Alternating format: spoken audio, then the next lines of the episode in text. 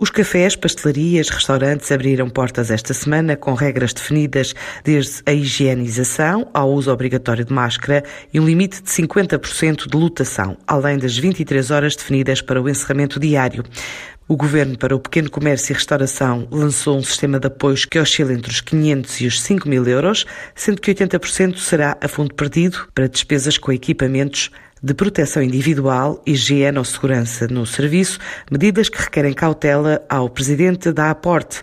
António Condé Pinto garante ainda que a Associação de Hotelaria e Restauração está a trabalhar para que tudo corra bem no regresso à atividade. A Aporte está a trabalhar uh, intensamente com os associados, num plano uh, a, a várias fases, porque o que é verdadeiramente importante é que quando os clientes entrarem nos estabelecimentos, sintam que de facto eh, alguma coisa foi feita a pensar neles, sintam que há ali eh, uma evidente preocupação com o seu bem-estar, portanto que há uma mudança no sentido daquilo que mais os preocupa mas que a boa comida e o bom serviço continuam lá. Eh, relativamente ao anúncio feito pelo seu Primeiro-Ministro do apoio aos restaurantes, eh, do apoio a fundo perdido, a prudência, eh, melhor, a experiência recente manda-nos que sejamos prudentes. Diria, elas são importantes, elas são úteis, devamos ver se são acessíveis às empresas que delas precisam.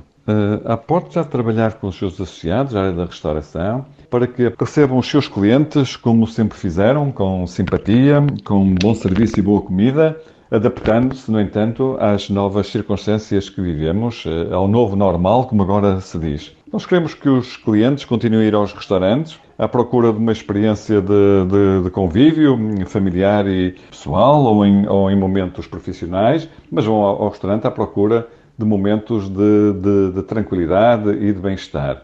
E, portanto, eh, sem pôr em causa, naturalmente, toda a relevância das medidas sanitárias que é preciso aplicar, há que, em primeiro lugar, recuperar e manter o espírito, o espírito do, do restaurante. É evidente que estamos atentos a, a, às atuais circunstâncias e há uh, um conjunto de medidas que naturalmente serão tomadas. Medidas, no entanto, com proporção, uh, com bom senso e sem exageros que, daqueles que querem transformar os restaurantes em instalações de saúde. Neste momento, trata-se, por um lado, e até para dar conforto e segurança aos clientes, de fazer a reorganização do espaço, de acordo, enfim, com as orientações do Governo. Eh, em segundo lugar, trata-se de preparar os, eh, os, os, os, empregados para que eh, adequem os seus comportamentos, as suas regras de conduta social, as questões relacionadas com aquilo que se designa de etiqueta respiratória e outras, portanto, que adequem os seus procedimentos às novas circunstâncias, no sentido de, fundamentalmente, transmitirem